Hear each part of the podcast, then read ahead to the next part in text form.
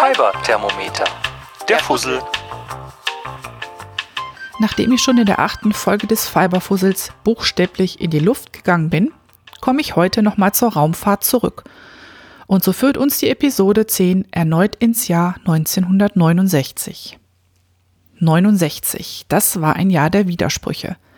Zumindest was Büstenhalter angeht. Im Jahr 1969 machten sich nämlich 400 Feministinnen auf nach Atlantic City. Dort wollten sie die Wahl zur Miss America empfindlich stören, denn es stank ihnen. Es stank ihnen gewaltig, dass ein Haufen Chauvinisten mal wieder eine perfekt geformte und natürlich immer strahlende Miss America küren würde, um diese dann im Anschluss unter den Blicken des Publikums und, ich zitiere, wie ein Stück Vieh auf Siegertreppchen zu schleifen. Sie wollten einen Skandal provozieren und so warfen sie unter Frauen sind kein Fleisch rufen die, ich zitiere wieder, Instrumente weiblicher Folter in einen sogenannten Freiheitsabfalleimer. Dazu gehörten unter anderem Wischmops, Make-up, Lockenwickler, Stöckelschuhe und Büstenhalter. Wer hätte gedacht, dass es im selben Jahr ausgerechnet Frauen waren, die mit Hilfe ihrer Miederwarenerfahrung und ihrer Nähfertigkeiten ermöglichten, dass Menschen nicht nur ins All fliegen, sondern sogar den Mond betreten konnten.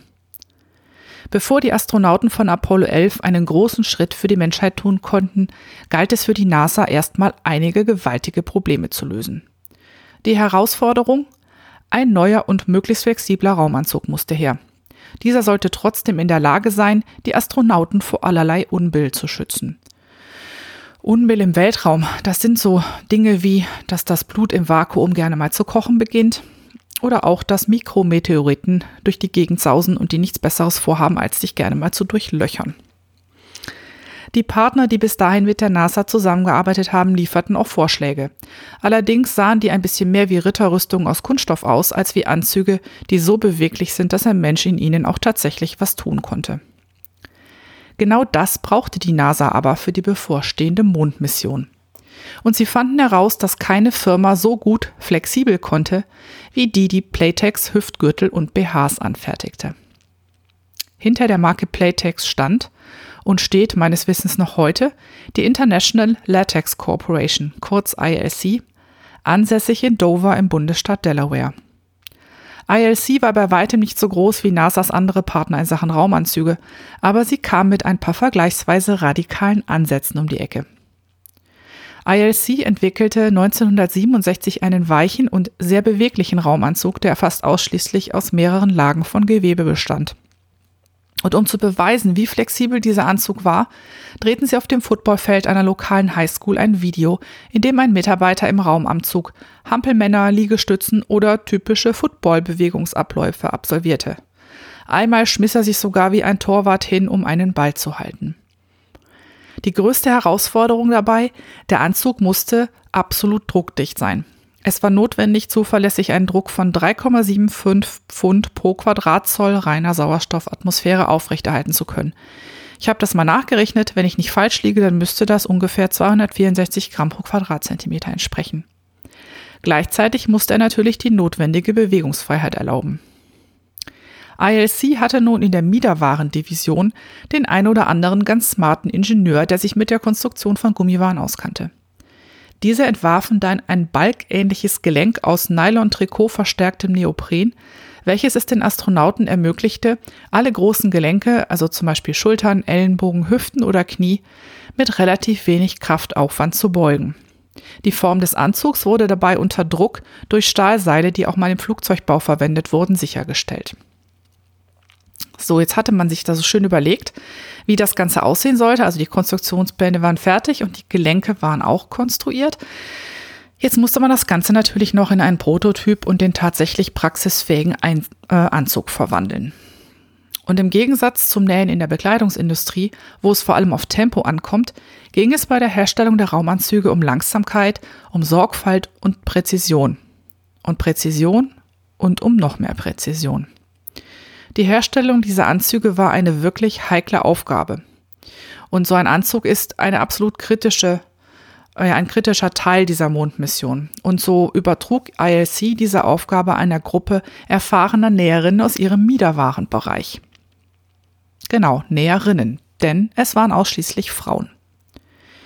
Alle Frauen, die an den Raumanzügen arbeiten sollten, erhielten ein ganz spezielles Training. Sie lernten neben der Schnittmustererstellung auch Konstruktionszeichnungen zu lesen, mit Ingenieuren zu arbeiten und multiple Lagen feiner und extrem teurer Stoffe zu verarbeiten.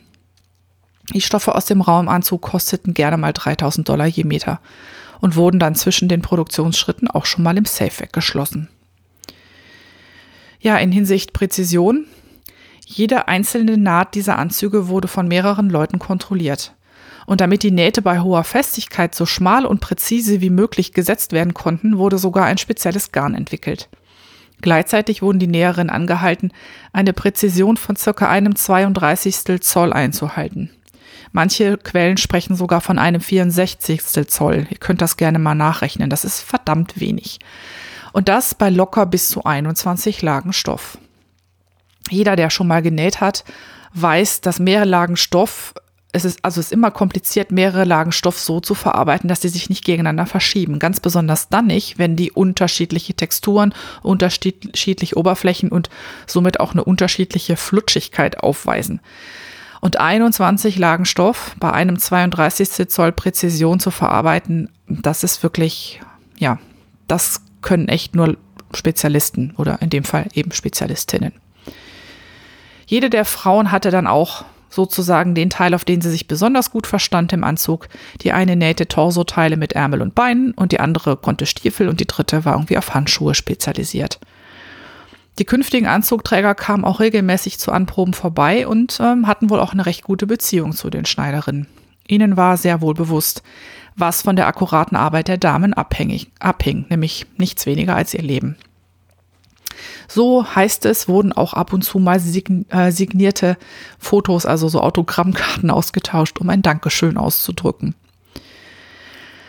Ja, und um sicherzustellen, dass nicht irgendwo in den Gewebeschichten Fremdkörper, wie zum Beispiel die ein oder andere streunende Stecknadel herumgeistern, wurden die fertigen Anzüge anschließend in ein Krankenhaus in Dover gebracht. Dort wurden sie jemals zweimal durch ein Röntgengerät geschoben und genau geprüft. So konnte am Ende Armstrong Mondgestein einsammeln oder Buzz Aldrin einen kleinen, wenn auch ungeplanten Sprint zu einem Mondkrater unternehmen. Ich weiß nicht, wie, wie, bewusst den Herren in dem Moment die Tatsache war, dass sie nur wenige Schichten Gewebe von dem für sie tödlichen Vakuum trennten. Die Nerven der Näherinnen jedenfalls waren nach eigenen Aussagen bis aufs Letzte gespannt, als Armstrong und Aldrin im Juli 69 auf der Mondoberfläche herumturnten. Hätte auch nur eine einzige der Nähte nicht ordentlich gehalten, hätte das vermutlich den Tod des jeweiligen Astronauten bedeutet. Ja, der Anzug, der da beim Rumturnen auf dem Mond unterwegs war, das ist das sogenannte Modell A7L und damals hat es die Seriennummer 056. Schon 69 betrugen die Kosten für das Gerät ungefähr 100.000 Dollar. Das entspricht heute ca. 670.000 Dollar. Betrachtet man einen solchen Anzug als ein einfaches Stück Kleidung oder Mode, klingt das natürlich nach einer Unmenge Geld. Aber sobald dieser Anzug mit Handschuhen, Helm und Sauerstoffpack ausgestattet war, war er nichts weniger als ein tragbares Raumschiff. Armstrongs Anzug bestand aus 21 Lagen Synthetik, Synthetik Neopren und metallisierter Polyesterschichten und er schützte ihn vor extremen Temperaturschwankungen, so von 115 Grad in der Sonne bis minus 173 Grad Celsius im Schatten. Oder vor tödlicher UV-Strahlung oder eben gegen potenzielle Schäden durch Einschläge von Mikrometeoriten. Die kommen übrigens so mit lächerlichen 58.000 Kilometern pro Stunde durchs Weltall gefegt. Die meisten der verarbeiteten Materialien gab es übrigens schon vor dem Mondprogramm. Nur eines davon, nämlich die äußerste Schicht, wurde ausschließlich dafür neu entwickelt. Nachdem es 1967 bei Apollo 1 zu einem tragischen Unglück kam, bei dem ein Feuer in der Raumkapsel drei Menschenleben forderte, wurde der Anzug nach strengeren Vorgaben der NASA noch einmal überarbeitet. Die Anzüge sollten nun Temperaturen bis 1000 Grad Fahrenheit, also ca. 538 Grad Celsius, aushalten können. Die Lösung bestand darin, die äußerste Hülle aus Beta-Cloth zu fertigen. Beta-Cloth ist ein Gewebe, das aus Teflon beschichteten Silika-Mikrofasern hergestellt wird. Es brennt nicht und es schmilzt erst bei Temperaturen jenseits der 650 Grad Celsius. Die Firma ILC macht übrigens bis heute Raumanzüge. Mit Apollo 11 schaffte es BH Fachwissen auf den Mond und es ist nicht ausgeschlossen, dass die Menschheit es damit auch noch auf den Mars schafft. Das war die Geschichte für heute. Und wie immer findet ihr die Quellen sowie Links zum Nachlesen in den Shownotes unter fiberfussel.de und dort in der Folge 10. Rückmeldungen, Themenvorschläge und Kommentare könnt ihr mir entweder per Mail schicken an moni.fiberfussel.de, mich antwittern unter dem Nick Nahlinse oder auf Reverie in der Gruppe Podcasting auf Deutsch im Thread zum Podcast abgeben. Ich freue mich auf euer Feedback und ich verbleibe bis zum nächsten Mal. Tschüss!